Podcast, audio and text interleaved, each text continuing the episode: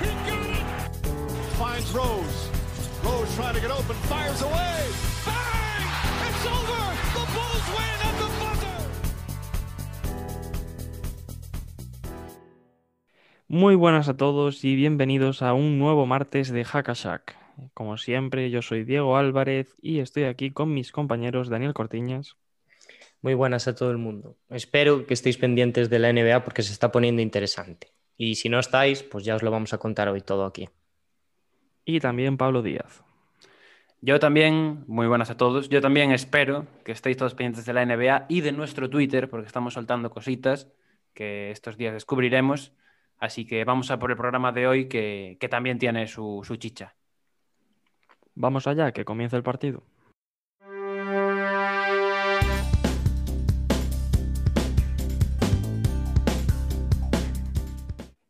Empezamos con el resumen de la semana que viene de la mano de Pablo, así que te paso el testigo y todo tuyo. Sí, esta semana soy yo al que le toca dar la turra, contar todo lo que ha pasado esta semana en la NBA con el resumen. Como siempre, empezamos con partidos destacados, con los partidos que más nos han gustado, los más llamativos o los más igualados, con ese partido de Phoenix Suns y Philadelphia 76ers. Victoria para los de Arizona, 116 a 113, con un grandísimo Chris Paul, 28 puntos, 8 asistencias, 58% en tiros y acompañado, muy bien acompañado por, como no, Devin Booker, 19 puntos, 7 asistencias y Michael Bridges con también 18 puntitos. Por parte de los Sixers, como siempre, eh, dominador Joel Embiid con 38 puntos, 17 rebotes, 4 asistencias. Y también muy buena actuación de Danny Green con 18-4-4. Un partido en el que los Sixers jugaban sin Ben Simmons y sin Tobias Harris, los Suns, eh, teniendo esto en cuenta, se llevaron el gato al agua después de un tiro increíble cayéndose hacia un lado de Devin Booker en los últimos segundos.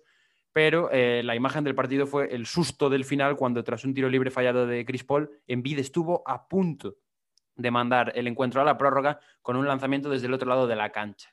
Esto fue lo más destacado de este partido. Ahora pasamos a uno de los dos enfrentamientos entre Utah y Minnesota esta semana. Los dos los ha ganado Minnesota. Nosotros vamos a recordar el en el que ganaron 104 a 105 con una actuación estelar de D'Angelo Russell, doble doble con 27 puntos y 12 asistencias, y también doble doble de Carl Anthony Towns con 21 puntos, 11 rebotes, aparte de otra buena actuación de Anthony Edwards que después veremos en primeros pasos por parte de Utah Jazz.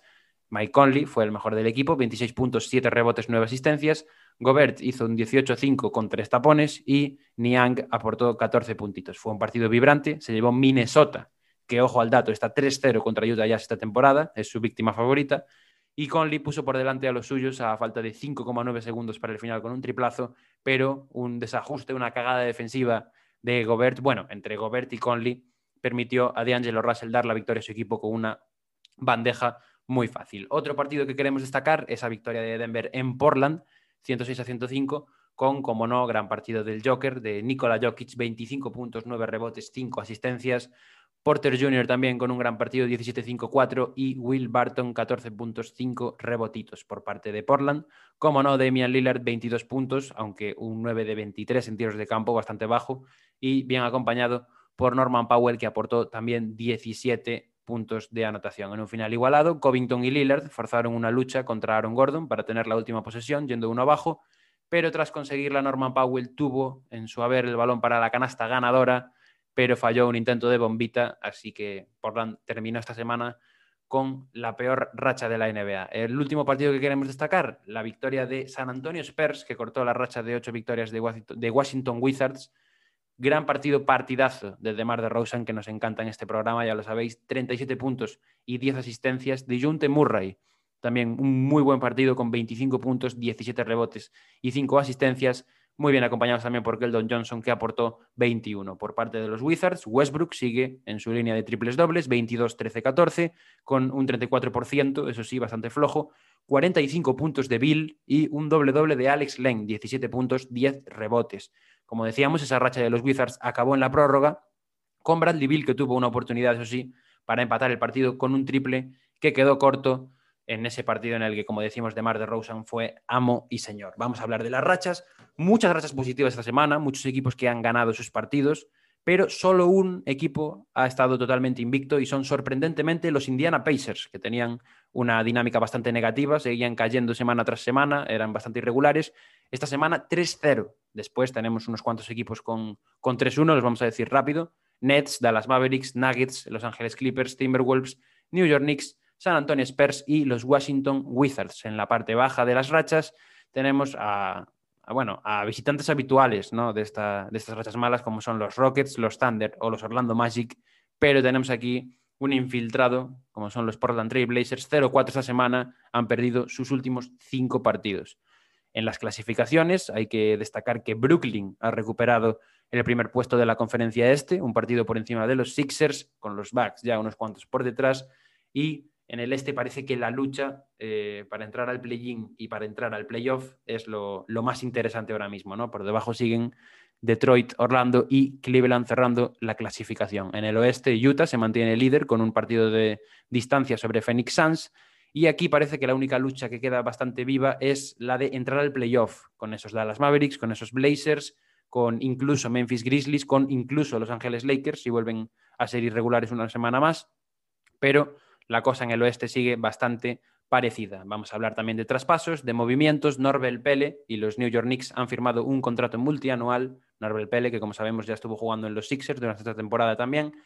Y eh, por otro lado tenemos también a Mike James. Comentábamos la semana pasada que era muy probable, que estaba casi asegurado que iba a firmar con los Nets. Ha firmado un contrato de 10 días con Brooklyn. Parece que está dejando buenas sensaciones, así que veremos si se lo quedan y los Grizzlies también han asegurado el contrato de Tim Frazier hasta final de temporada tras expirar la prueba de 10 días que tenía el base. Semana también mala para las lesiones. La semana pasada fue mala. Esta también. Denny Abdilla, el otro día en una jugada bastante dolorosa, bastante fea para ver. Eh, se perdió lo que queda de temporada con una fractura en el tobillo derecho. Creo que es la zona del peroné, no estoy seguro. Se lo tuvieron que llevar en silla de ruedas. Chris Boucher, uno de los candidatos a algunos de los premios de la temporada, tiene un esguince en los ligamentos de su rodilla izquierda y su vuelta parece que se basará en el proceso de rehabilitación de Aaron Fox. Estará de baja durante 10 días por el protocolo de salud y seguridad. James Harden continúa entre algodones y se espera que su regreso se produzca poco antes de comenzar los playoffs, después de esa recaída en, su lesión muscular. John Wall no volverá a jugar esta temporada por problemas en el tendón de la corva y Trey Young sufrió un esguince de tobillo de grado 2 en el partido de esta semana frente a los Knicks.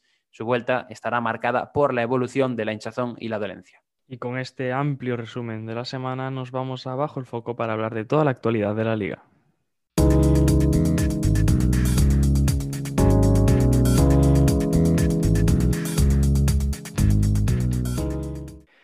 Vamos allá con bajo el foco en eh, donde tenemos a un equipo en mala racha, a otro en buena racha y una noticia sobre la G-League. Vamos a hablar de los Blazers de Diego, porque esta semana la cosa es que estaba bastante mal. Están séptimos ahora mismo en la conferencia oeste, 32-28 de récord y llevan cinco derrotas seguidas, cuatro esta semana. Y claro, empieza a surgir la duda de entrarán en playoffs o entrarán en posición ya directa de playoffs. Eso ya está un poco más dudoso. Eh, el, problema de los Blazers no viene por parte del ataque. Eh, se, defiende bastante bien este, en esta semana, por lo menos, y es que en el offensive rating están de 11, haciendo 114,8 puntos por partido. Pero el problema eh, viene en defensa, donde ya siempre le ha costado bastante y es ahí donde se le ven las costuras al equipo. Esta semana han tenido uno de los peores defensive ratings de toda la liga, el número 27, eh, encajando 118 puntos. Y ya tienen el segundo peor de toda la temporada, que es 116,1. Además de esos problemas en defensa, también hay que hablar de la alta dependencia que tienen los Blazers en los últimos minutos, en los minutos finales, en lo que conocemos como clutch quizás dependen de esto demasiado y como podemos ver, sobre todo esta semana, les está saliendo bastante mal. Y es que Lilar no, no está bien todos los días y no puede llevar, ponerse el equipo a las espaldas durante estos últimos minutos, durante todos los encuentros. En los últimos partidos hay que destacar también que han fallado ocasiones claves en esos minutos finales. Eh, por ejemplo, CJ McCallum no anotaba la canasta para llevarse el partido frente a Clippers. Powell fallaba otro game winning frente a los Denvers y Nurkic también perdonó una oportunidad decisiva para adelantarse frente a los Memphis Grizzlies y ojito que es un rival directo en la lucha por ese play-in. Eh, Lillard, hay que hablar de Lillard que está promediando 24 puntos por partido, pero en estas últimas eh, semanas los porcentajes no están siendo nada buenos, 34,7% de tiros de campo y 29% en tiros de 3.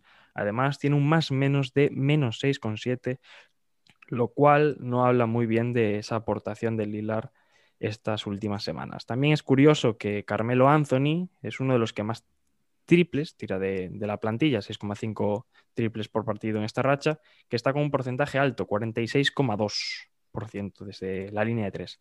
El resto de jugadores están teniendo problemas desde esa línea y es algo que se viene dando durante toda la temporada en el equipo de Portland. Es cierto que el rendimiento también se ha visto un poco influenciado por alguna que otra lesión que ha, sucedido, pero la realidad es que están dejando mucho de ver en la pista. Portland, ahora mismo, para que nos hagamos una, para que nos hagamos una idea de la situación en la que están, está a un partido de los Grizzlies, que están octavos, y de los Spurs, que están novenos, y a un partido y medio de los décimos, que son los Warriors, que son además los que cierran ese play-in. Pelicans están un poco lejos, pero desde luego no le vendría nada bien caer hasta esa última posesión del, a esta última posición del torneo previo a los playoffs. Y si miramos para arriba, están a un partido de Dallas, así que podrían subir, pero por la inercia, mejor miramos a los que, a los que vienen detrás. La cosa pinta bastante mal, les espera una racha de 11 partidos con cuatro backs-to-backs en 17 días hasta que termine la temporada regular y veremos si, en Oregón son capaces de, remontar esta mala racha. Después de, de hablar de esta mala racha, nos vamos a poner un poco más felices Vamos a ponernos algo más positivo y vamos a hablar de uno de los equipos del momento. Para mí, el equipo del momento, sin duda, que son los New York Knicks. Ahora mismo están cuartos del este con 34-28 de récord y, la gente de Knicks está que no se lo cree. Sin la derrota de ayer contra Phoenix eran ya nueve victorias consecutivas que, que les han aupado hasta esta posición y hasta alejarse también un poquito de la zona del play-in. Sabemos que los de Thibodeau destacan por ser fuertes atrás. Esta temporada tienen la cuarta mejor defensa y son el equipo que menos puntos encaja por partido.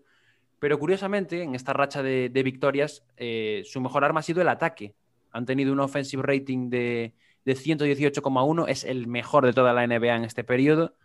Y, realmente es sorprendente ¿no? ver cómo, cómo han pasado de ser la defensa más fiable a dejar eso un poco de lado y mejorar en el aspecto ofensivo. Pues para sorprendente, Julio Randle, aunque eh, lo que está mostrando esta temporada es poco para, sorprenderse, porque está haciendo unos muy buenos partidos, ya se puede considerar al jugador una superestrella y cuidadito con lo que está promediando en esta racha de la que estamos hablando de los Knicks. 30,4 puntos, 8,7 rebotes, 5,4 asistencias, siendo el líder indiscutible de los Knicks de Thibodeau. Muy bien acompañado, eso es verdad, por RJ Barrett, que está cumpliendo en su segunda temporada como jugador NBA, 17,3 puntos en esta racha de la que venimos hablando esta semana, y Derrick Rose, que casi 17 puntos también, al final ha sido una buena incorporación Derrick Rose, eh, había muchos escépticos, pero la cosa parece que sigue funcionando. Ahora mismo los Knicks están cuartos con récord de 34-28, dos por encima de los Heat, que son los que marcan el play-in. Hay que tener en cuenta que tienen el sexto calendario más duro de aquí a final de temporada, así que tendrán que mantener la buena línea para asegurar esa plaza directa. Y mencionabais antes a Tom Thibodeau y es que la labor del entrenador no puede pasar eh, desapercibida, no puede pasar por alto. Y es que ha cambiado a estos Knicks de un año para otro. Unos Knicks que el año pasado terminaron la temporada fuera de la burbuja con un récord de 21-45 21 victorias, 45 derrotas y esta temporada van camino de luchar por las 40 victorias.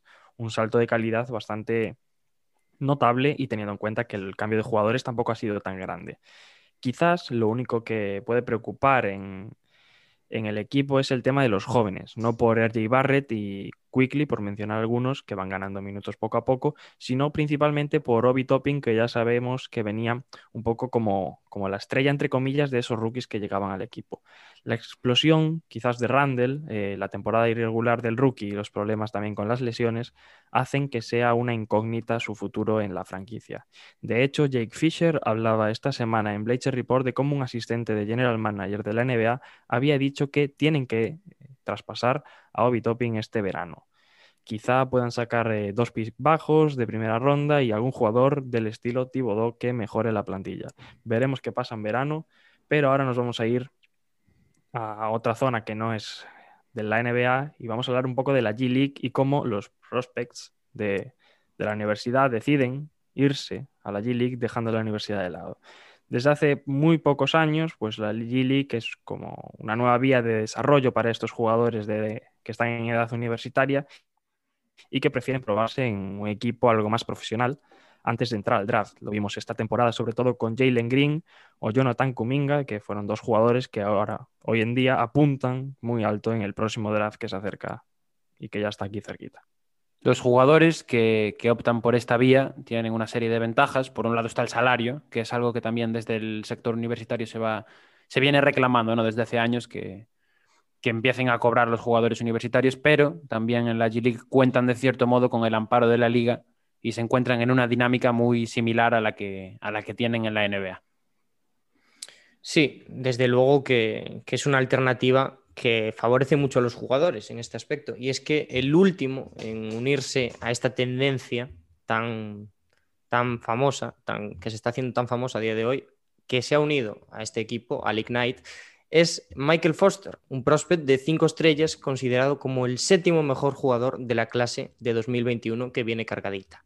Dejamos ya eh, estos temas más largos y vamos a pasar a asuntos rápidos, asuntos más cortos. Y es que el primero que traemos es a Jakar Samson, el jugador de Indiana. Lo han castigado sin cobrar durante un partido por darle un cabezazo a Patty Mills. Al propio Patty Mills y a Rudy Gay también los han sancionado económicamente por lo sucedido en el partido. Patty Mills, 25 mil dólares y Rudy Gay, 20 mil. Eh, Steve Clifford ha dado positivo en uno de los numerosos test que, ha hecho y no podrá entrenar al equipo hasta que supere los protocolos de salud y seguridad. El entrenador de Orlando es asintomático, se encuentra bien y es una, es un, una putada porque esto llega justo después de que, de que el entrenador de Orlando hubiese recibido la primera dosis de esa vacuna contra el coronavirus.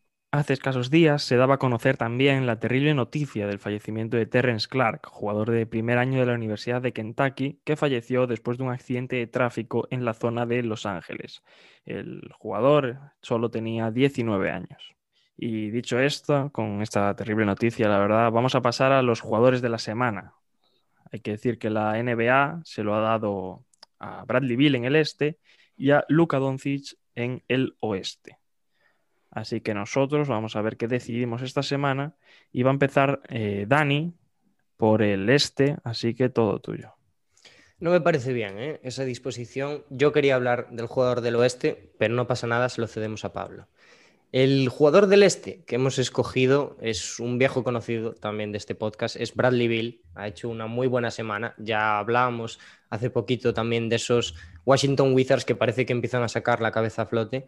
Y es que Bradley Bill esta semana ha estado en un equipo que tiene una racha positiva, 3-1 para los Wizards esta semana y ha promediado 35 puntos, 6,3 rebotes, 2,8 asistencias en 50% en tiros de campo y 40% en triples, jugando, eso sí, 38 minutazos. Quizás en, esta, en este plazo que habíamos visto como Westbrook era más el líder ¿no? de, Washington, eh, Bill había tenido más problemas de porcentaje, se había perdido algún partido por lesión y tal, pero la verdad es que esta semana ha estado inmenso, así que el premio del este va para él. Yo voy a hablar del oeste y, me mola hablar de esta, esta, semana porque hemos variado respecto a la liga, hemos cambiado la, la selección y en vez de Luka Doncic hemos colocado a Jamorant.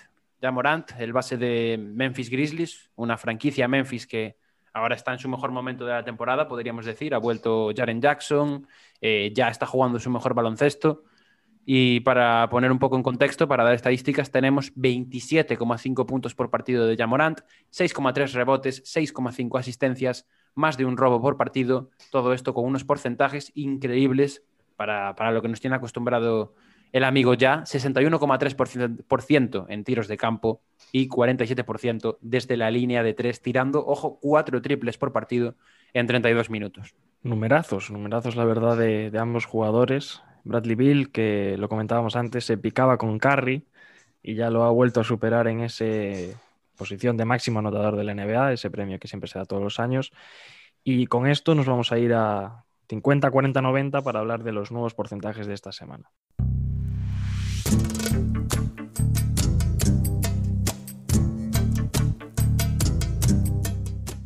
Seguimos con 50, 40, 90 para hablar de los porcentajes eh, de esta semana. Como siempre vamos a empezar con los buenos y creo que va a empezar Dani, así que dale. Sí, vamos a hablar de un jugador de los Dallas Mavericks que contra ese, en ese partido contra los Lakers acabaron llevándose la victoria y Dwight Powell precisamente en ese emparejamiento contra Andy Drummond sacó unos muy buenos porcentajes, 11 de 12 tiros de campo, 91%. Seguimos y nos vamos a, un equipo que parece totalmente distinto desde que, se ha, desde que ha recuperado a, a, sus estrellas, que son los Timberwolves. Y en concreto nos vamos a D'Angelo Russell, que en esa victoria contra Sacramento Kings eh, hizo un 10 de 13 en tiros de campo, un 76%, que se tradujo también en un 6 de 8 en tiros de 3, también un 75%. Seguimos con PJ Dossier, que en, el, en, su partido frente a Houston marcó un 10 de 13 en tiros de campo para un 76%, al igual que D'Angelo Russell, y desde la línea de 3 un poco menos, 3 de 5 para un 60%. Y ahora cambiamos de bando, nos vamos a los porcentajes malos. Tenemos a Sadik Bey, el rookie de Detroit, que frente a Indiana se marcó un 2 de 14 para un 14% en tiros de campo, con un 0 de 6 en triples, ninguno anotado en el partido. Ojito con eso de PJ Dozier que contaba Diego, porque además fue su primer partido como titular, con todos los problemas de, bajas en Denver. Yo voy a hablar de, de, Kyle Lowry, del jugador de los Raptors, que se ha quedado en los Raptors, como ya sabemos, y que en esa derrota contra New York Knicks hizo tan solo uno de 10 en tiros de campo, un 10%, y además de esos 10 tiros, 8 fueron triples y no consiguió anotar ninguno. Y para cerrar ya esta mala racha de porcentajes, tenemos a Gary Harris, que contra Indiana, en el partido contra los Pacers, metió tan solo dos tiros de campo de 14 intentados, 14%, y ningún triple de los cinco que intentó. Y después de estos porcentajes nos vamos a primeros pasos.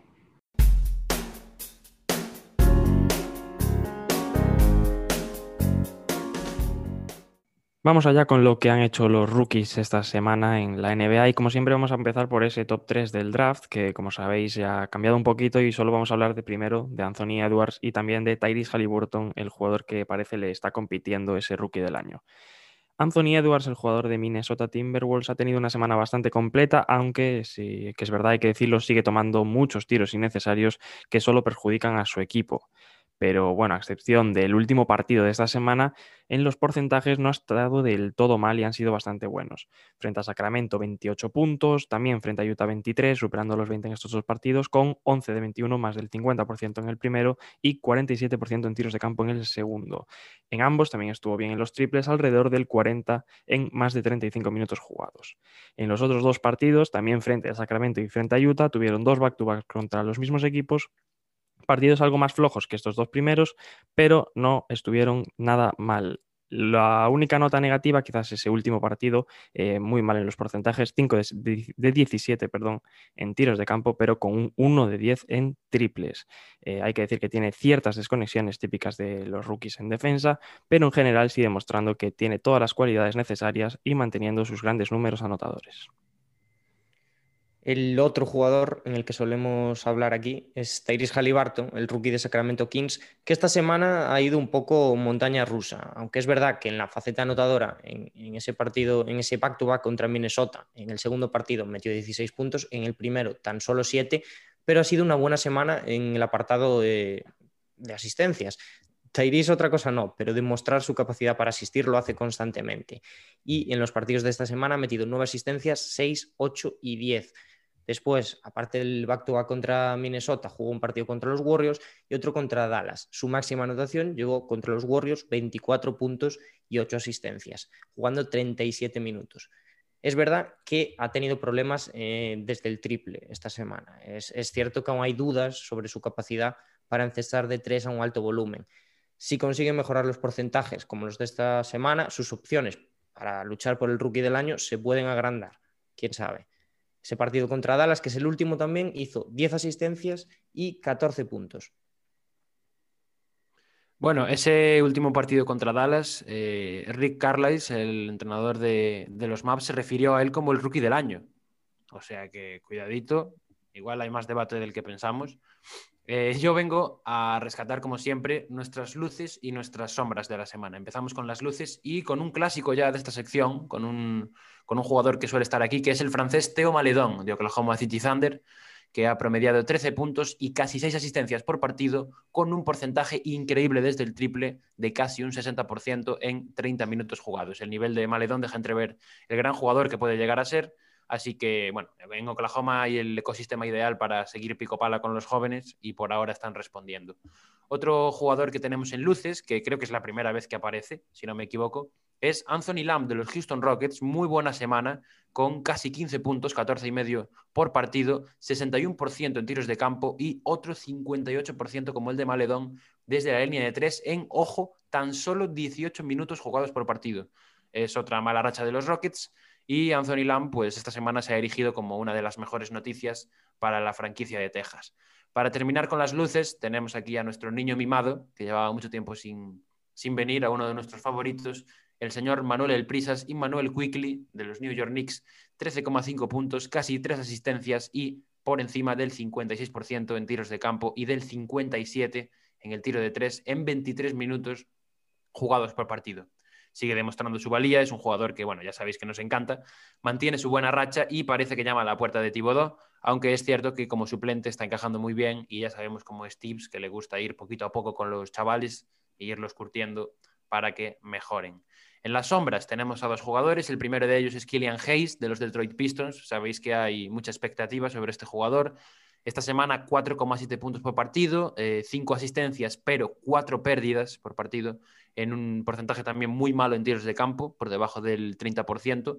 En 24 minutos de juego le está costando asentarse, ha tenido una lesión muy complicada que le ha tenido fuera hasta hace un par de semanas, pero aún tiene oportunidades de convertirse en el líder creativo del equipo.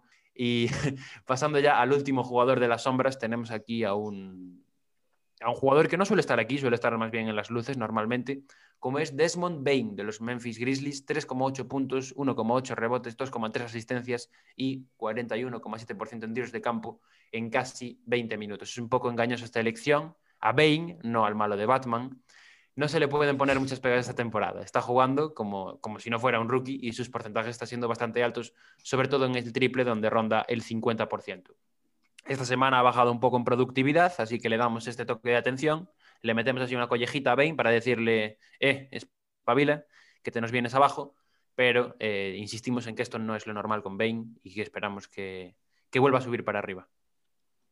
Y de primeros pasos nos vamos ya a 1985 para hablar de los españoles.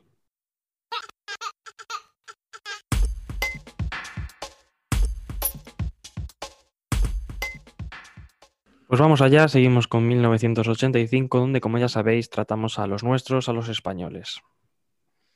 Sí, en esta sección cada vez nos cuesta más hacerla, pero vamos a hablar de primeras ya de Ricky Rubio, del jugador de Minnesota. Y es que esta semana tampoco tiene mucho que resaltar. Sí que es verdad que en el apartado de asistencias sigue cumpliendo, ha hecho dos partidos de 11 asistencias y uno de 6. Entonces, en, en el apartado anotador ya sabemos que Ricky no suele destacar. Esta semana en ese back-to-back contra Utah ha metido dos puntos en ambos partidos y desde el triple le está costando un poquito esta semana. Tan solo ha metido tres triples de todos los que ha intentado. Es verdad que esos tres triples llegaron en un partido contra Sacramento, pero eh, poquito más que añadir de Ricky. Vamos a seguir con su compañero de equipo, con Juancho Hernán Gómez, que parece estar creciendo bastante a lo largo de la temporada y ya está contando con muchos más minutos de los que contaba antes. En este back-to-back, frente a Sacramento y frente a Utah, ha hecho pues un partido malo y uno bueno. Eh, frente a Sacramento el primero 5 puntos, el segundo 16 y frente a Utah el primero 4, el segundo 14. Ya sabemos que la faceta anotadora es la que más destaca en, en Juancho que ha tenido dos muy buenos partidos, ese segundo contra Sacramento y ese segundo contra Utah, en la que sus porcentajes han superado en ambos, en ambos encuentros el 60% en alrededor de 19-18 minutos. Para continuar, vamos con su hermano, con Billy, que ha tenido una gran semana, aunque, como es habitual, muy irregular, igual que, que su hermano Juancho es su primer partido frente a Brooklyn, 7 puntos, 3 rebotes. Y luego frente a Orlando se sale por, por todos lados, 18 puntos, 12 rebotes, un 7 de 9 para un 77% en tiros de campo. Y todo esto hecho, ojo, en 17 minutos. Sin embargo, su siguiente partido frente a San Antonio Spurs no aporta nada a la box score con 4 minutos jugados. Y ya en su último encuentro frente a los Clippers se vuelve a salir otra vez con otro doble-doble, 12 puntos, 10 rebotes en 5 de 7 en tiros de campo, 71% y esta vez, ojo, saliendo de titular y jugando 30 minutos. 30 minutos y la mayoría de sus números consiguiéndolos al principio del partido, si no me equivoco. Me suena que, que hizo 7.7 rebotes en el primer cuarto, una cosa así. Vamos, una animalada. Bueno, eh, yo estoy hablando de Billy porque con Ibaka seguimos igual que estas semanas, vaya, entonces tengo que hablar por algún lado. Ibaka no, no ha jugado esta semana, seguimos a la espera de ver cómo evolucionan esas molestias en la espalda y, y veremos si vuelve para los playoffs como mínimo, supongo que querrán que esté. Así que, así que pasamos directamente a Margasol que, para sorpresa de muchos, tampoco ha jugado casi esta semana. El, partido, el primer partido del back-to-back con Dallas no lo jugó. El segundo jugó 18 minutos, un punto, siete rebotes, dos asistencias y, ese punto vino de un tiro libre de dos intentados. Y en el último partido, la victoria de ayer contra Orlando, tampoco disputó ni un solo minuto. Eh, no hay mucho más que decir. Pues ya hablado de los españoles, nos vamos a ir a, entre canasta y canasta, donde esta semana le toca a Pablo contarnos una historia y vamos a ver de qué se trata y a ver cómo nos sorprende.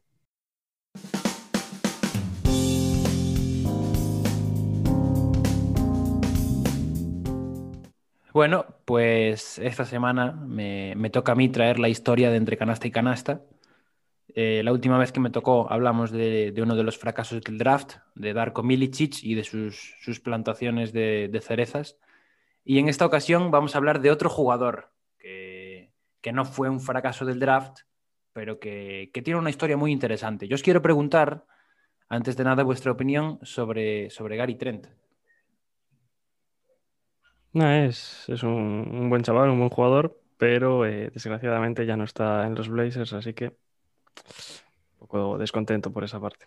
Está triste, Diego. ¿eh? Yo creo que esta historia ya la tendría que contar él no sé si la tendría que contar él, la de Gary Trent, pero la de Gary Trent Jr. se la vamos a dejar a él, porque yo hoy os vengo a hablar de Gary Trent padre, de Gary Trent Senior, que, tiene una historia muy curiosa. Para comenzar, eh, bueno, esto viene por, el tema del trade deadline, que como sabéis, se dio la casualidad de que eh, tanto padre como hijo fueron eh, traspasados de Blazers a Raptors tras 41 partidos de su tercera temporada en la NBA da un poco de miedo el dato, pero, pero es una curiosidad.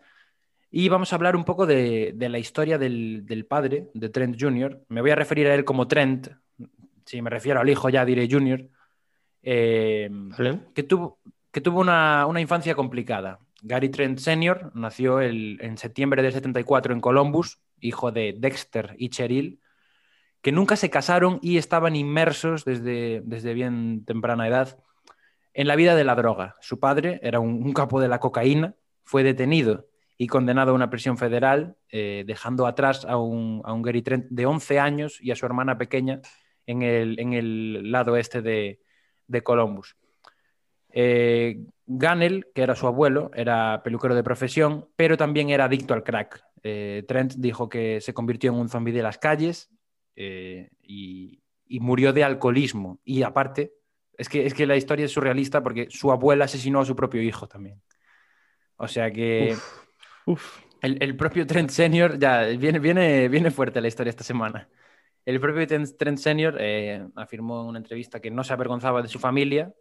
Decía literalmente simplemente eligieron ser mafiosos. O sea, no, no se le ve muy, muy torturado por esos recuerdos. Eh, Trent también ha contado que, el dinero era escaso, que su madre lo utilizaba a menudo para comprar drogas cuando estaban disponibles.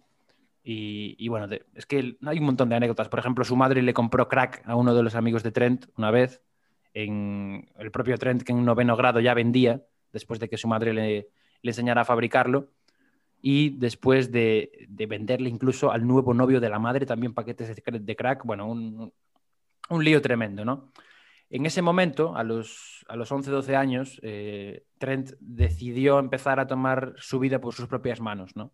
Y cuando, decía literalmente él, cuando le das a un niño de 11, 12, 13 años su vida en sus propias manos, es como un crecimiento de, una mala hierba.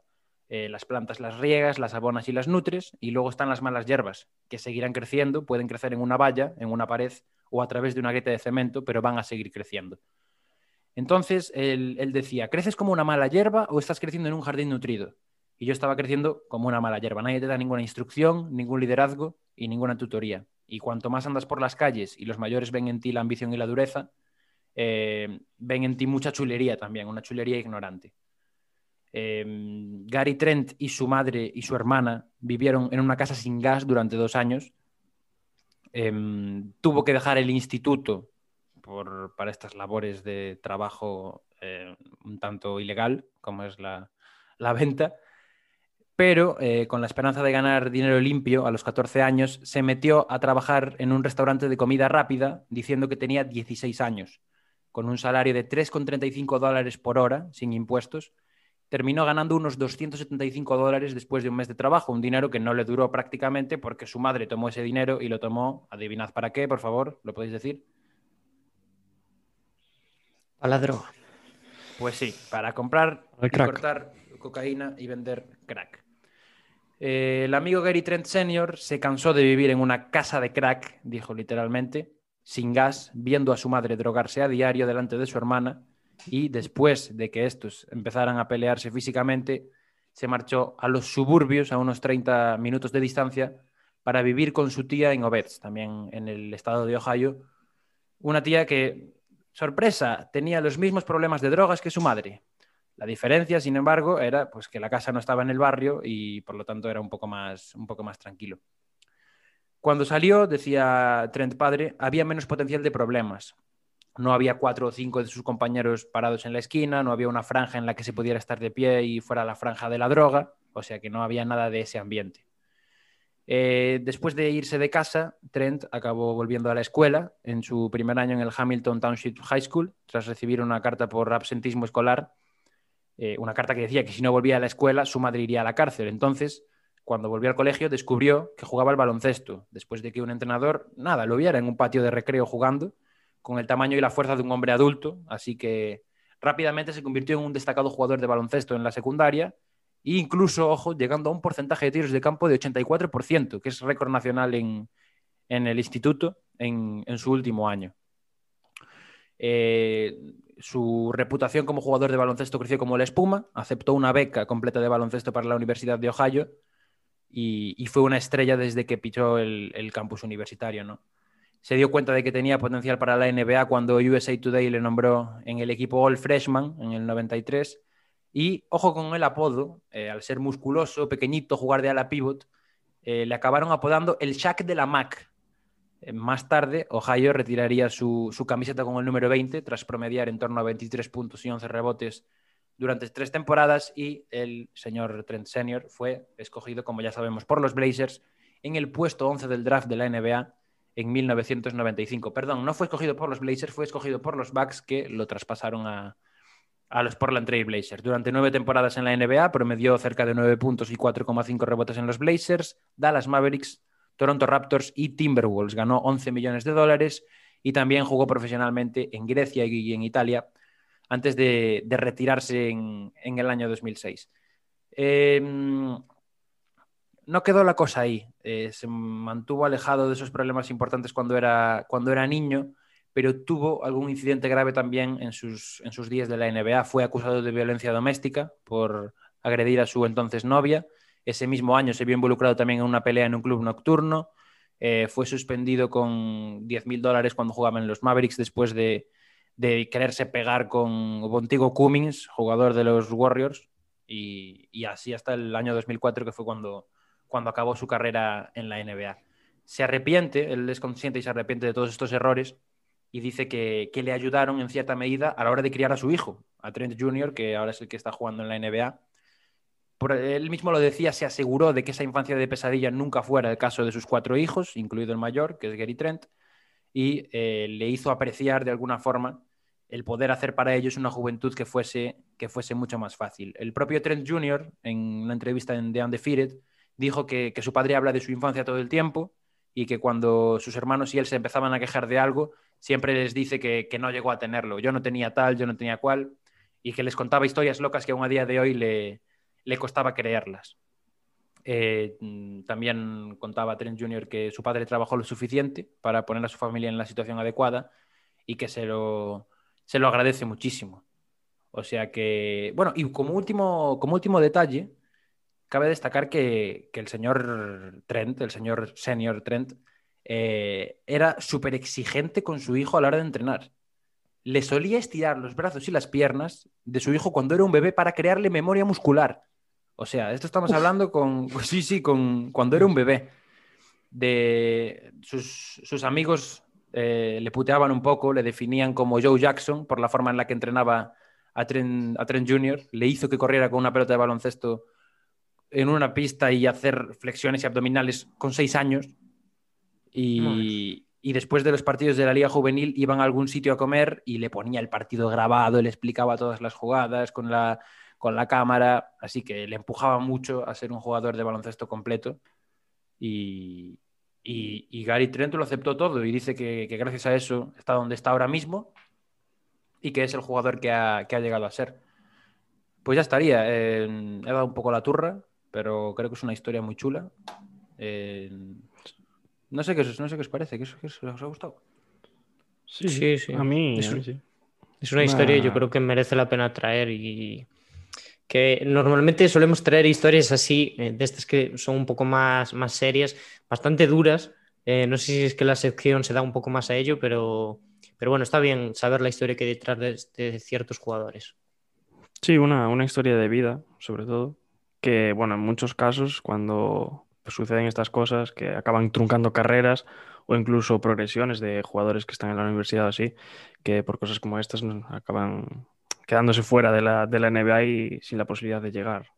Sí, me, me parece curioso porque es, es, al contrario de eso que dices, ¿no? Es como que, o sea, no tenía ningún tipo de posibilidad de ser alguien sí, sí. en la vida. Parece que estaba abocado a, a, al fracaso absoluto, pero, pero bueno, mira, al final eh, aprendió mucho de ello, le sirvió para hacerse una carrera profesional envidiable y, y ahí, está, ahí está el tema. Y si ya no hay nada más que decir, podemos pasar ya directamente a Desde el Logo, donde vamos a hablar de esos temas de la encuesta como siempre y a debatir un poco. Ya veremos si debatimos o no. y nos vamos a Desde el Logo.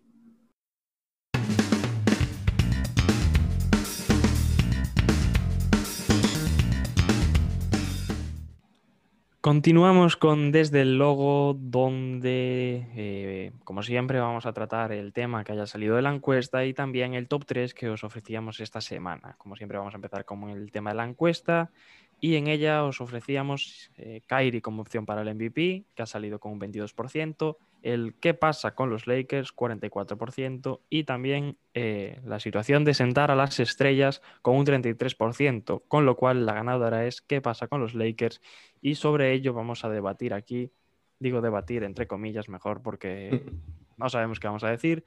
Y como Pablo es un fiel amante y seguidor de los Lakers, le vamos a dar... Y sufridor la batuta para que él nos guíe y bueno, nos explique hay su que, visión acerca del equipo. Hay que decir una cosa antes y es que eh, el tema de sentar las estrellas es muy interesante, aunque surge todos los años, sí. pero eh, probablemente eh, estuviésemos todos de acuerdo con las respuestas, así que no os perdéis nada, yo creo. Me gustaba el de Kairi también, ¿eh? el de Kairi tenía. Sí, cosas, buen tema. Pero... Sí, sí. Teníamos buenos temas. Pero vamos a, vamos a hablar de los Lakers para que se me caiga el pelo completamente y ya tenemos la combi completa. Eh, los Lakers. no me gusta lo que veo de los Lakers, la verdad. Eh, es la verdad. Eh, llevamos una mala racha, pero no solo la mala racha. Por ejemplo, el partido de ayer contra Orlando se sufre para ganar. Mm, engaña un poco, pero se sufre para ganar. En el segundo cuarto nos hacen un parcial de 22-40, siendo supuestamente el mejor equipo defensivo de la liga, uno de los mejores. Y, más allá de los problemas defensivos, lo que, lo que me inquieta es ver las reacciones y los gestos, porque hubo mucho, mucho desencuentro, mucha discusión en medio del partido, jugadas, eh, míticas jugadas, por ejemplo, cuando entra alguien solo en la zona y no va ninguno de los dos y le sale la ayuda, ¿sabes?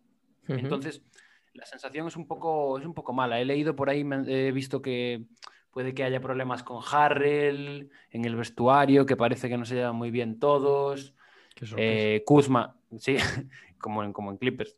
Kuzma el otro día dijo que parecía que nunca habían entrenado a Andre Drummond. y razón no le falta. No le falta razón, pero tampoco creo que ayude mucho a la química de equipo.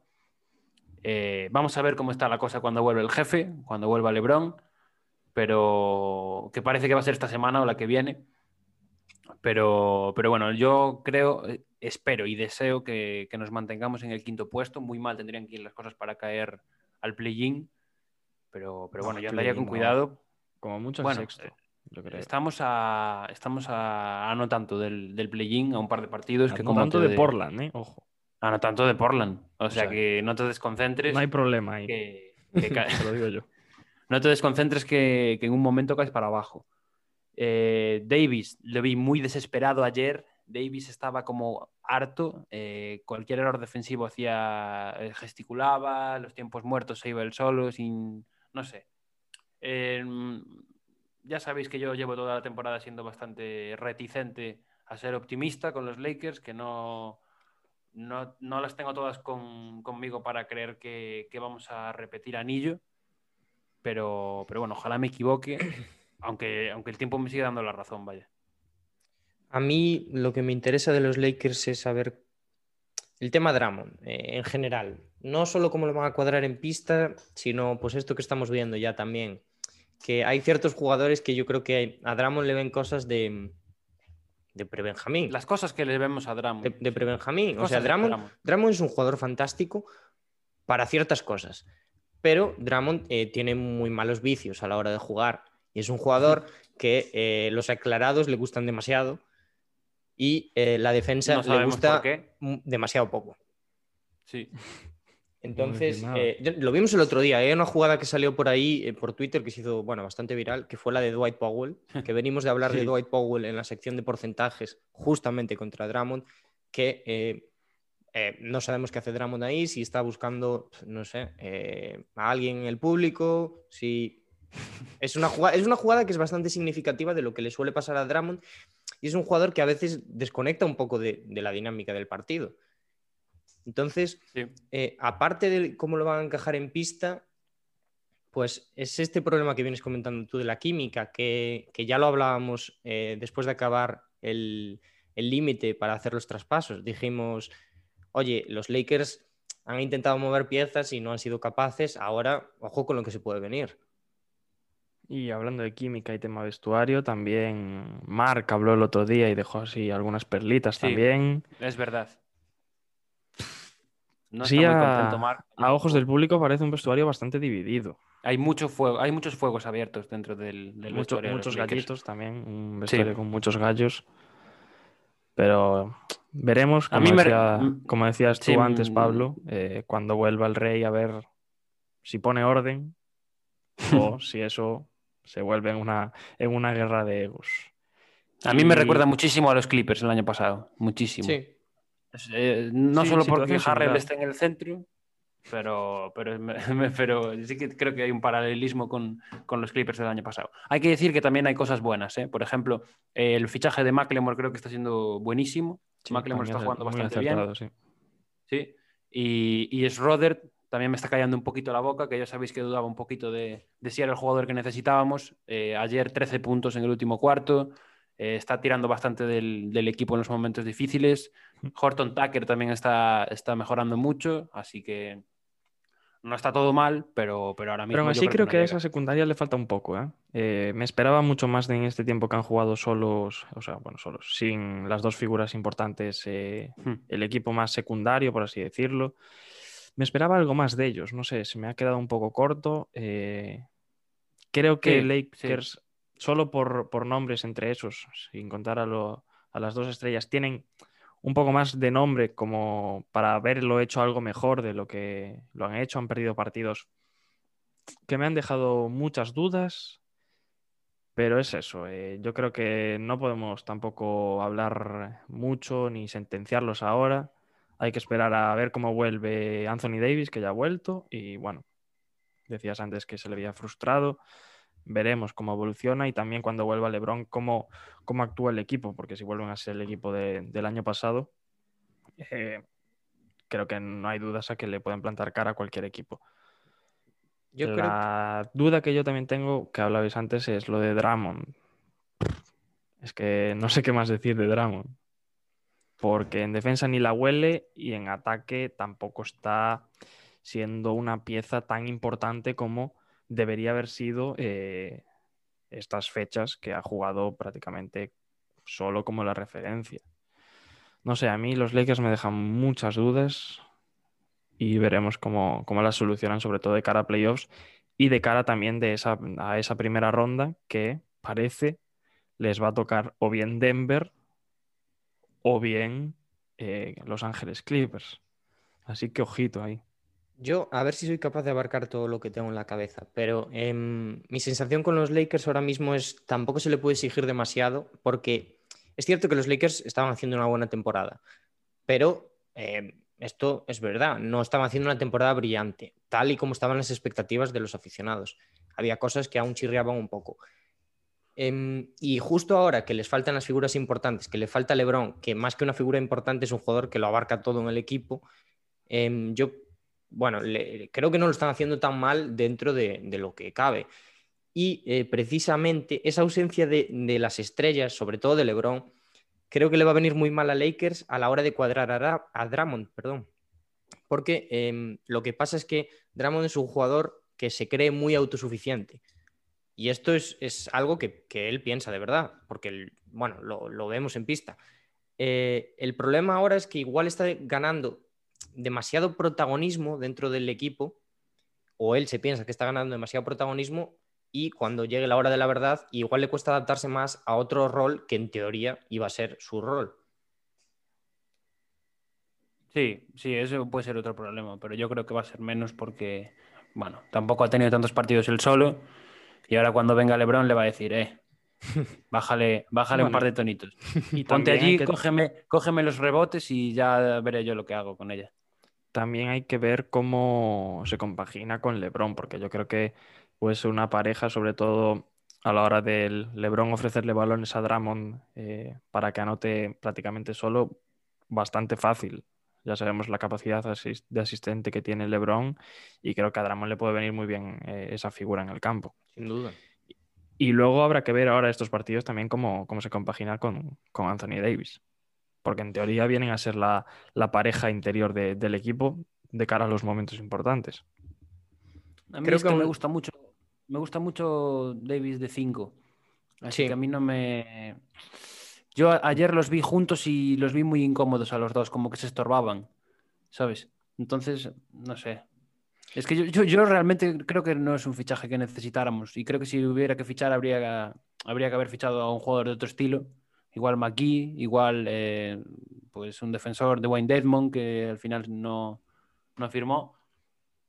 Pero bueno, ahora hay lo que hay. Drummond, al final, luego, que no es un mal fichaje, pero, pero bueno, insisto. Sí, al final se movieron un poco para contrarrestar la figura de Griffin y de la Marcus en Nets y también un poco por el nombre que tiene Drummond en la liga. O sea,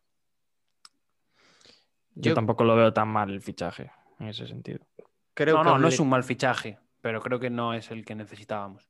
Mm, me da la sensación de que aún le queda mucho que mover a Lakers, de cuadrar cómo van a ser las rotaciones, quién va a jugar, sobre todo en la posición de pivot, que hay muchas dudas.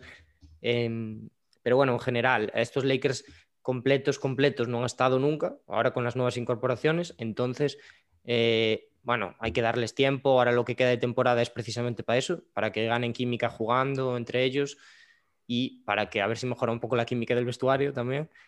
Entonces yo no estaría demasiado preocupado, o algo. pero sí que, que, bueno, que pondría ahí un aviso. Y nada, no hay más que decir sobre este tema, creo ya.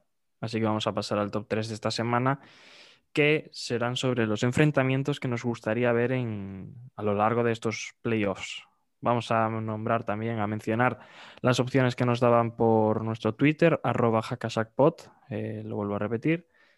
Eh, Zendigal nos daba tres opciones, eh, un Nets Lakers, que sería en una hipotética final de la NBA, un Trailblazers Los Ángeles Clippers, que parece ya que se está yendo un poco, pensando, pensando en esa primera ronda, pensando en esa primera ronda. Hombre, yo, yo creo que nos lo dice pensando en una primera ronda.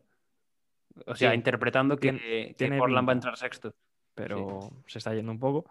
Y un Miami Heat, eh, Philadelphia 76ers, que estaría también muy bien. Y seguimos también con Alex Montejano, que nos apuntaba un Nets Celtics por el lado del este.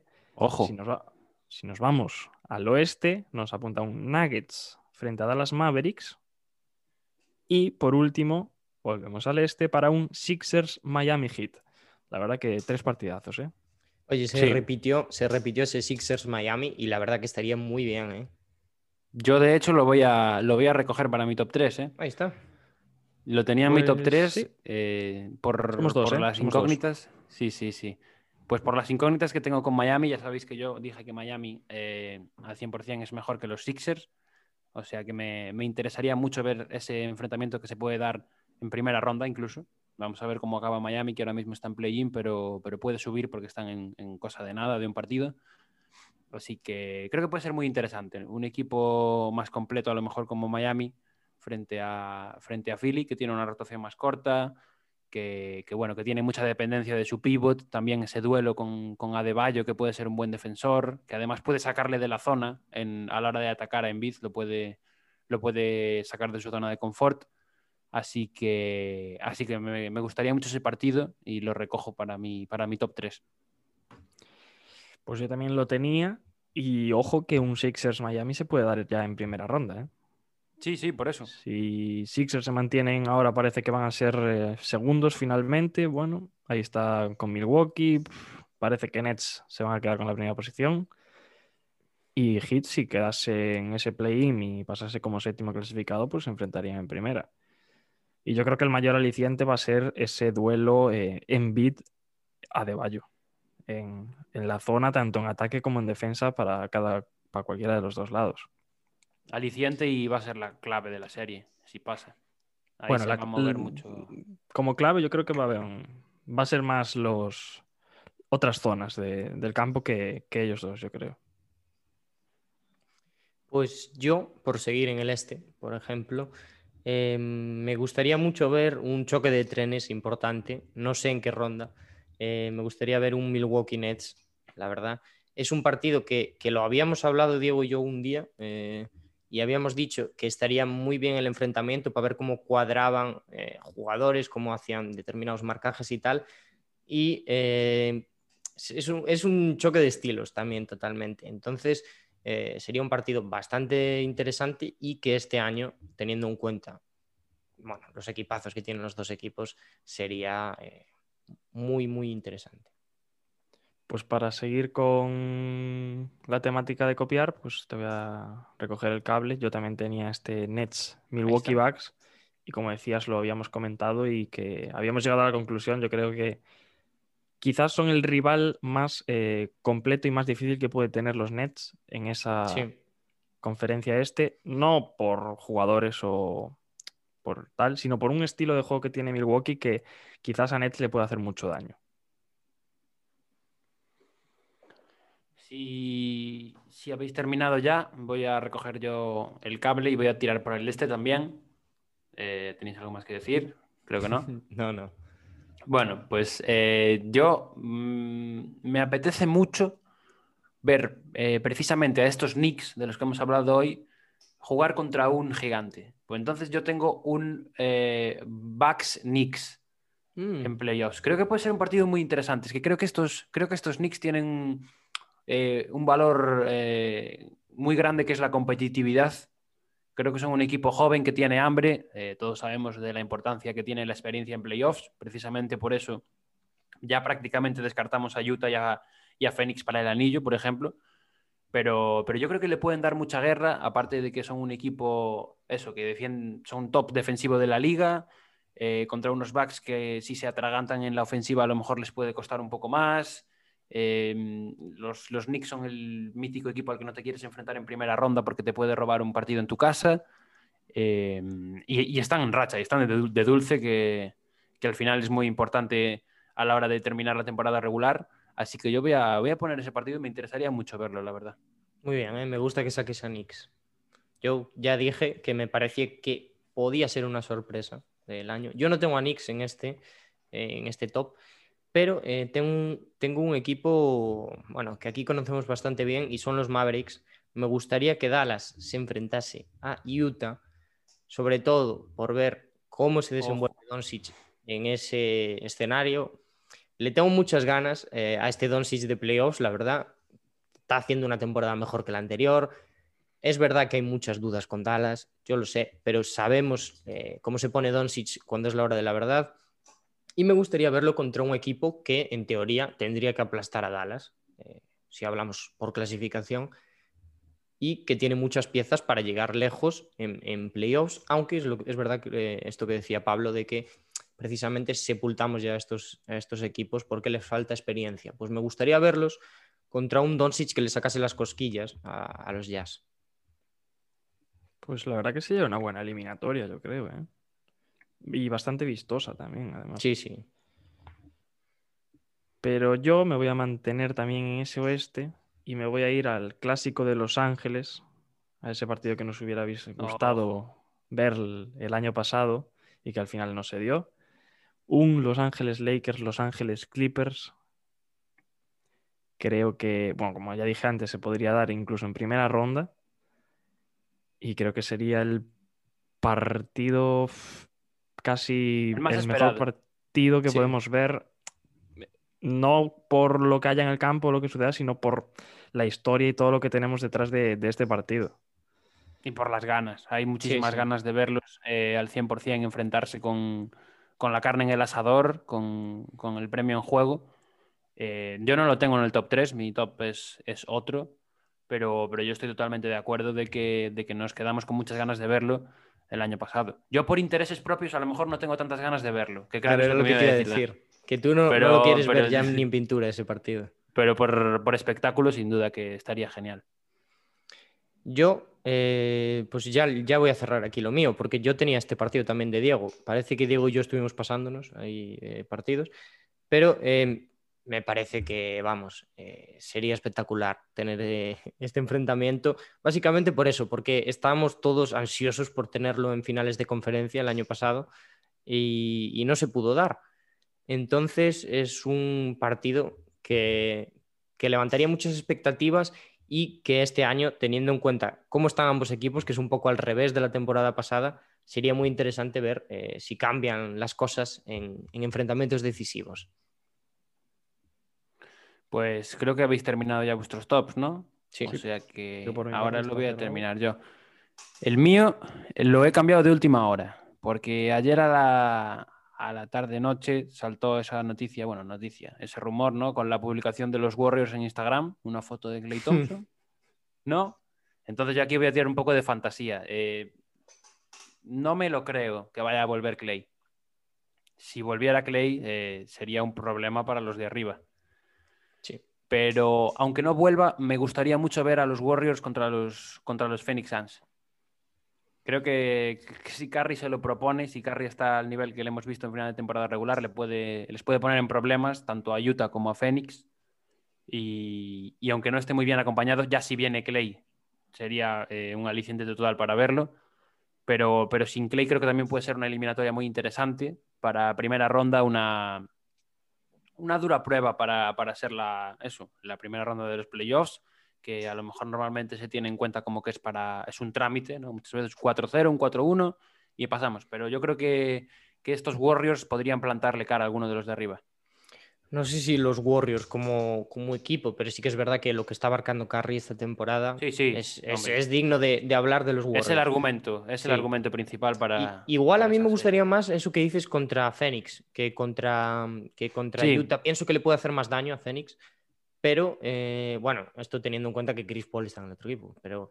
Em, Pero vamos, eh, la cosa es que, sin duda sería muy interesante ver a los Warriors pelear con uno de arriba. Y si es con Clay, pues muchísimo más, claro. Vamos a ver qué pasa hoy, porque dijeron que hoy van a dar un, anuncio importante, que seguramente será un nuevo patrocinio con, con Nestlé, por ejemplo. No tendrá nada que ver con Clay, pero bueno. De ilusiones se vive, amigos. Y nada más. Después de esto nos podemos ir ya a la última posesión para ver a quién traemos de invitado.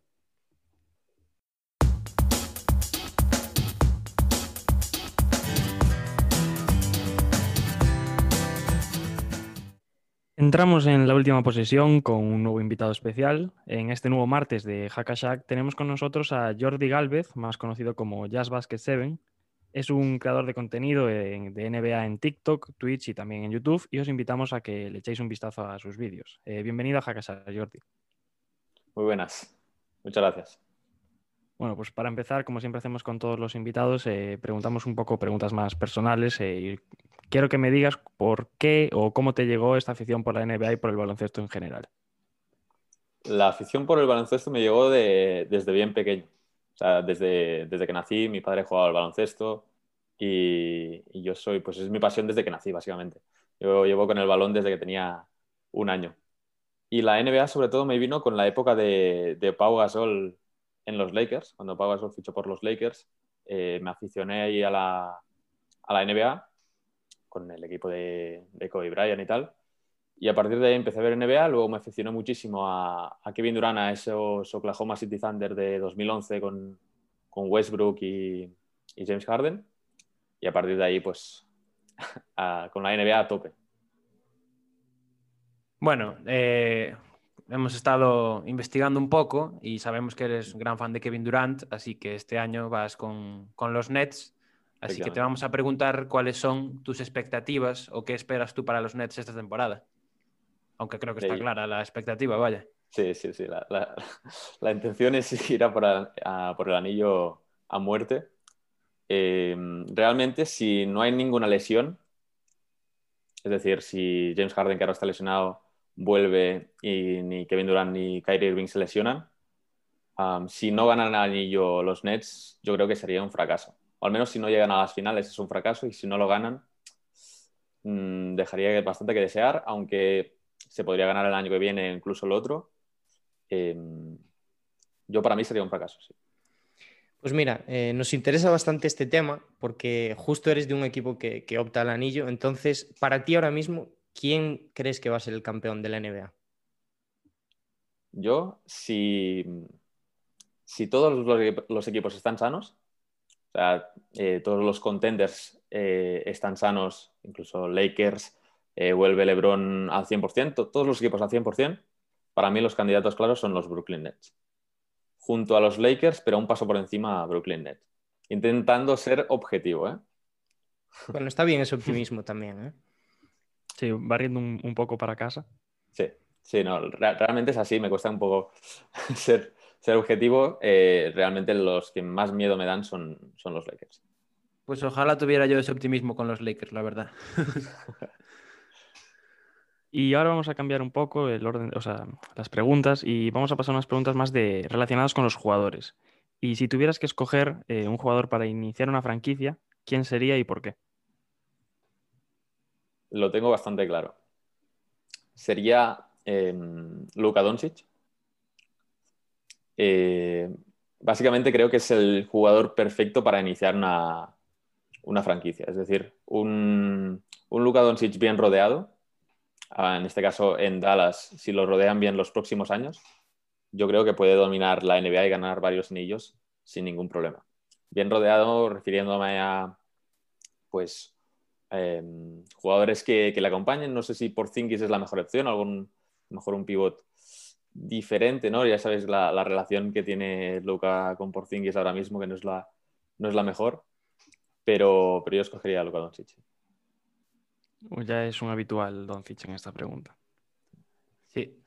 Eh, ahora te vamos a poner en, una situación, es la noche del draft, te toca elegir para tu equipo.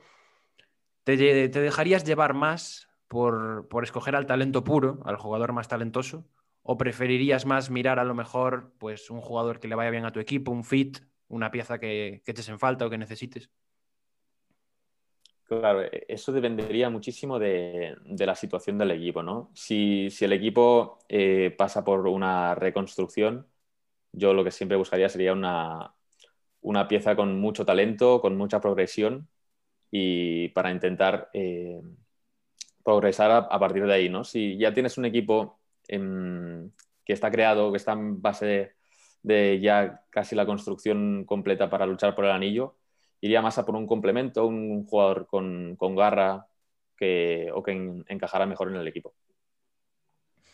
Muy bien, y para cerrar ya esta, esta especie de ronda de preguntas más de personalidad, si eh, es la última posesión del partido y estás dos puntos abajo, ¿a qué jugador le darías el balón de toda la liga para que se la jugase?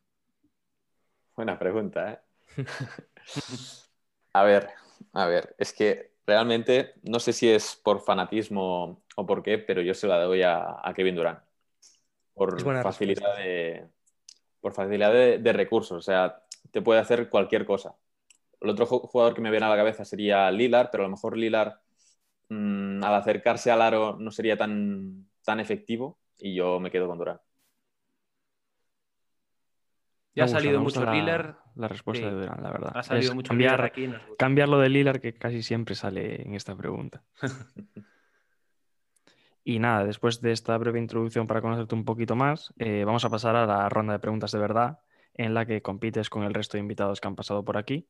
Eh, te explico un poco cómo es. Serán 12 preguntas divididas en cuatro bloques según su dificultad. El bloque rookie, que son las más fáciles, valdrán sus preguntas un punto. El sophomore 2, All Star 3 y Hall of Fame 4 cada una. Y nada, dicho esto, vamos a ver si, si estás listo y para superar los 22 puntos que de momento marcan el liderato, que es coliderato entre dos, dos invitados que han pasado por aquí. Venga, vamos, vamos a probarlo al menos. Vamos a empezar. Empezamos con, con este nivel rookie, facilito, preguntas cortitas al pie, tal. Primera pregunta. Actualmente, ¿quién es el líder en asistencias por partido de la liga? Tenemos dos opciones. ¿Quieres que te las demos o prefieres tirártela tú? ¿Cuenta lo mismo? Cuenta lo mismo, sí. Pero quedas mejor si te la tiras. O sea que. Las opciones mejor, ¿no? No, no, va, me la juego. Creo, creo que la Bueno, sé. bueno. Vale. Buah, pero es- no, es que, es que dudo en dos, pero me vas a decir esos dos, así que. ¿Prefieres saberlos o.? Venga, di- dilos, dilos. Las opciones son Russell Westbrook y Trey Young. Uh, pues me hubiese equivocado, ¿eh? Me hubiese equivocado. Eh, Russell Westbrook. Es correcto. 11 asistencias por partido, ahora mismo es el líder. Supongo que dudabas con Harden, ¿no? Sí. Sí, sí, sí. Nosotros tam- también cuando la hicimos pensábamos encontrarlo más arriba, pero, pero no, no está tan arriba. Sí, sí, Muy bien. Dudaba con Harden y, y, y Westbrook. Pues vamos a la pregunta 2, esta también facilita. ¿Cuál es el dorsal de Zion Williamson? Aquí ya no tenemos opciones, pero Dorsal número uno. correcto. Seguimos con la 3, esta ya más cercana a tus gustos. ¿Cuántos MVP de temporada regular ha ganado en su carrera Kevin Durant? Un MVP. Y es correcto. Bien. Bien, nivel rookie, facilito. Tres preguntas, tres acertadas. Vamos a pasar ya al sophomore. Aquí ya son dos puntos cada una. Vamos a empezar por la pregunta. ¿Quién es ahora mismo el entrenador asistente o el segundo entrenador de los Brooklyn Nets? Si no me equivoco, que a veces me confundo, creo que es Mike Malone. Respuesta definitiva, Mike Malone. Sí. Pues es incorrecta. No es Mike Malone, es Mike D'Antoni. Ah, siempre, siempre me Me confundo. confundió. Ay. Bueno. Vamos a seguir con la 5, la segunda del nivel sophomore, y es de las tres estrellas de los Nets, ¿quién es el que más puntos promedia esta temporada? Dudo con Kyrie y Durán. Sé, sé la cifra de Durán, sé que son 27, 27, coma algo. Y Kyrie me hace dudar aquí. eh. Mm, te voy a decir Kevin Durán. Pues es correcto, es Kevin Durant por encima de Kyrie Irving. ¿Por mucho? Pues no lo tenemos. 0,2. 0,2. 0,2. 0,2. Por muy poquito. Sí. Creo que uno tiene 25 27,5 y el otro 27,3 o algo así. Ya ves. Están muy parejos, muy parejos. Y seguimos con la última pregunta de este nivel sophomore. ¿Cuántas veces ha sido All-Star el jugador de los Boston Celtics, Jason Tatum? En esta tenemos opciones, si quieres escucharlas. Sí, dámelas. Pues son o dos, o tres, o cuatro.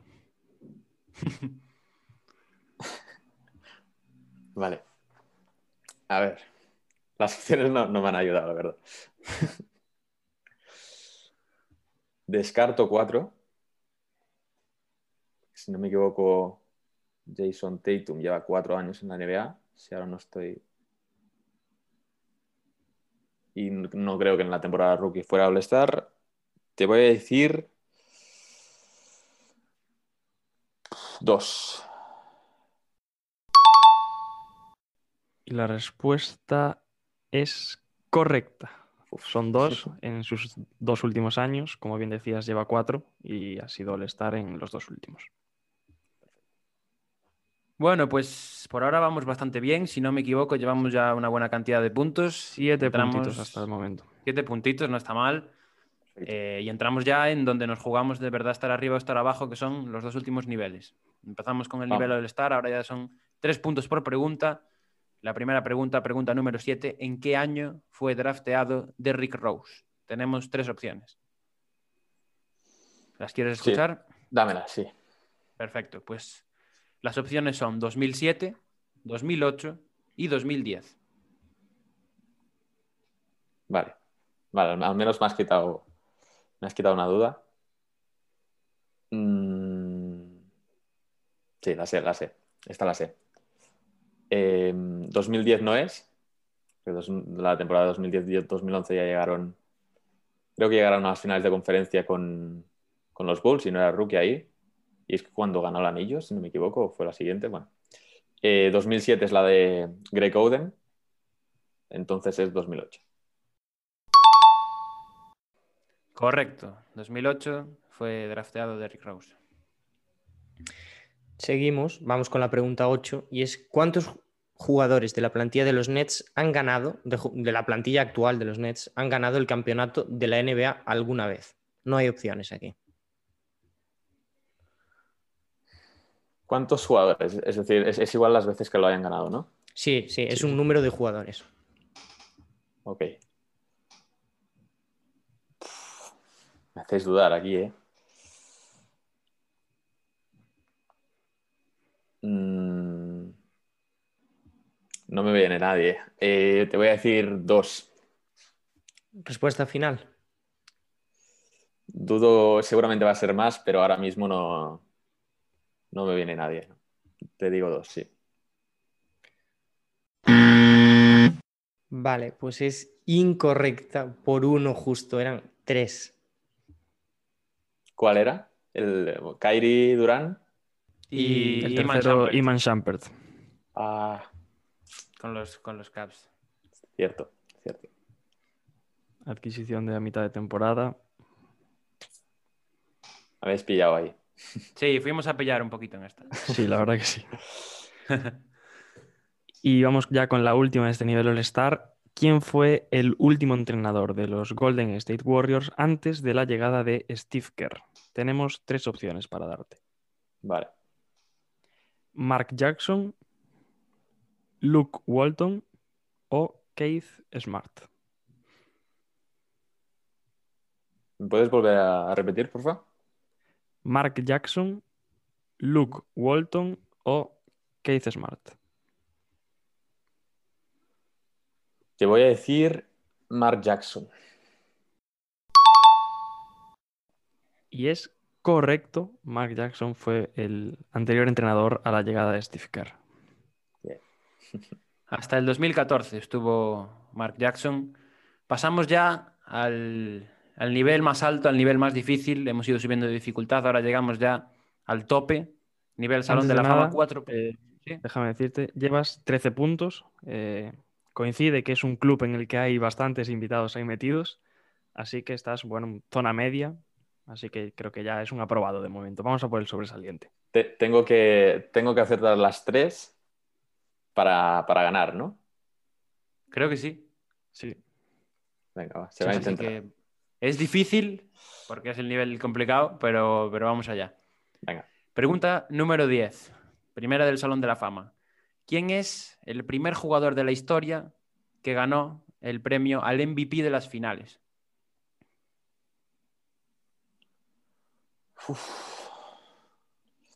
Si no me equivoco, es un jugador de, de Boston Celtics. Tirar a lo fácil sería decir eh, Bill Russell. Pero no sé por qué. Y a lo mejor me tiro un triple aquí. Pero me viene a la cabeza Sam Jones. Pues es incorrecto, no es Sam Jones, bien razonado, me ha gustado, eh, pero, pero no es Sam Jones, fue Jerry West en 1969, que de hecho que no es ganó. el único, claro, el único MVP de las finales que no ha ganado la- el anillo. Dudaba, dudaba, pensaba que era la- el primer MVP de las finales en el 68 y en el 69 ya se lo dieron a Jerry West, que pensaba que era el segundo. Pues vamos a seguir, esta vez con la pregunta 11 ya. Eh, poquito queda para acabar. Y es, ¿quién es el jugador que más triples ha anotado en la historia de los Utah Jazz? No hay opciones, ¿no? No hay opciones aquí. Esto es el Salón de la Fama ya.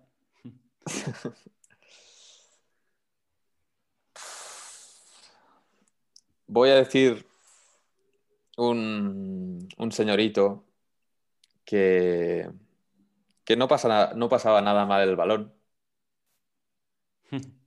que no era un gran triplista, pero por, por los años que estuvo ahí, a lo mejor eh, cae el triple. Voy a decir John Stockton. Pues es incorrecto. De hecho, es un jugador que está jugando actualmente en la plantilla y es Joe Ingles. Uh, Sorprendente esa, sí, sí. sí, sí, sí. La verdad que nos sorprendió a todos, incluso cuando la pusimos.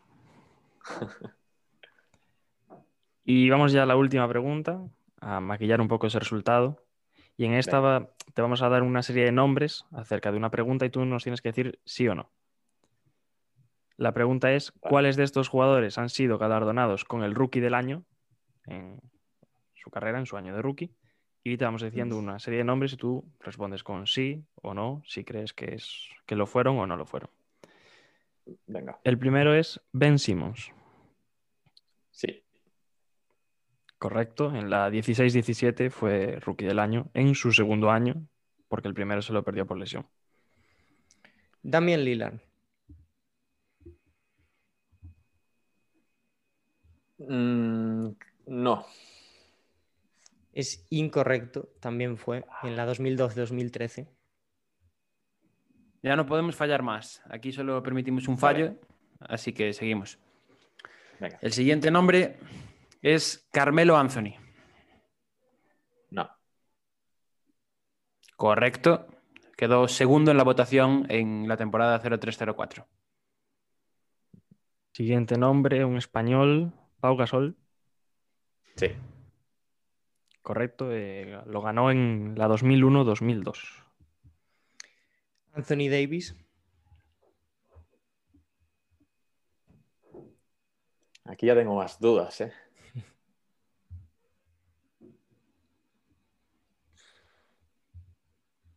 No me suena Davis, ¿eh?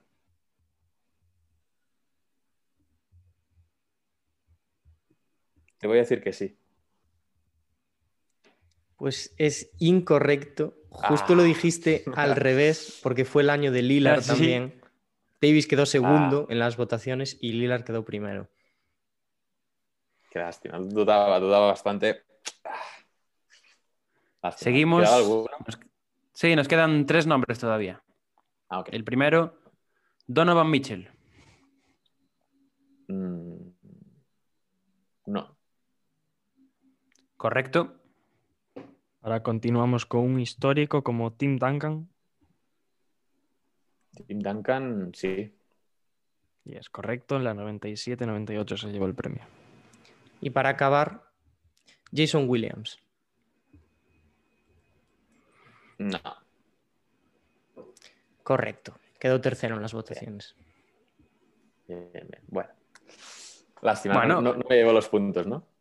Bueno, pero si ha fallado dos, le podemos dar algún puntito, ¿no? Sí. Dos puntos le podemos dar, por ejemplo. La mitad, falla sirve. dos. No sé cómo, Venga, va. no sé cómo lo Me veis. parece, me parece bien.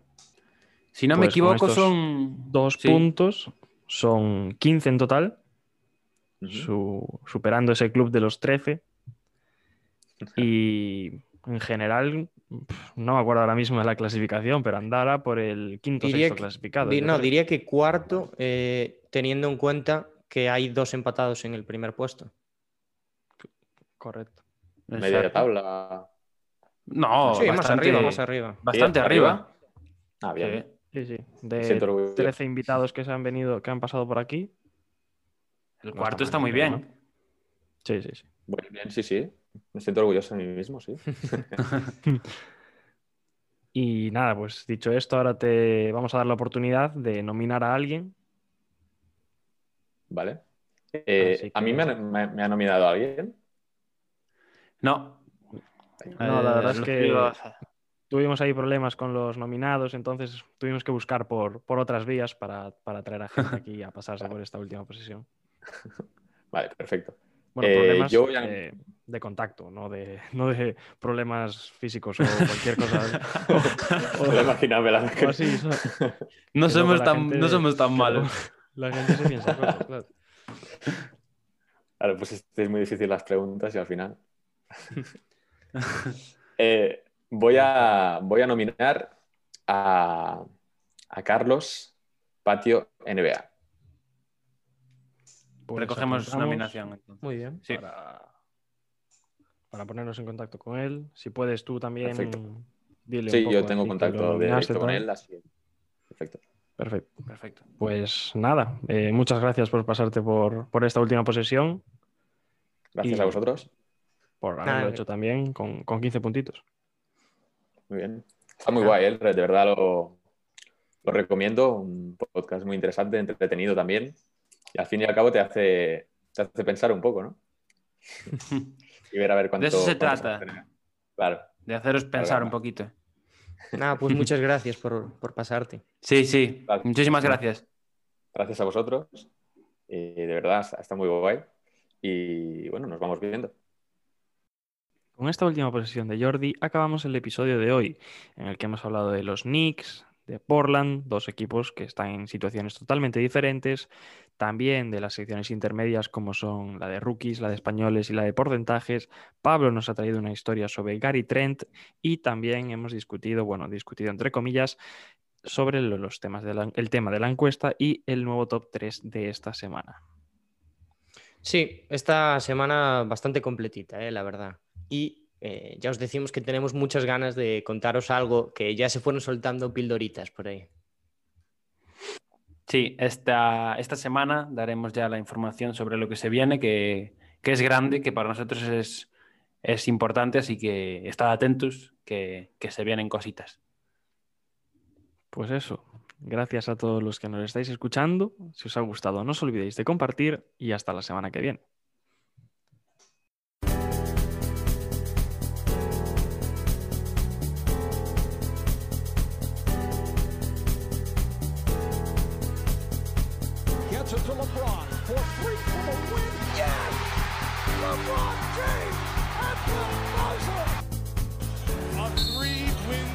Series.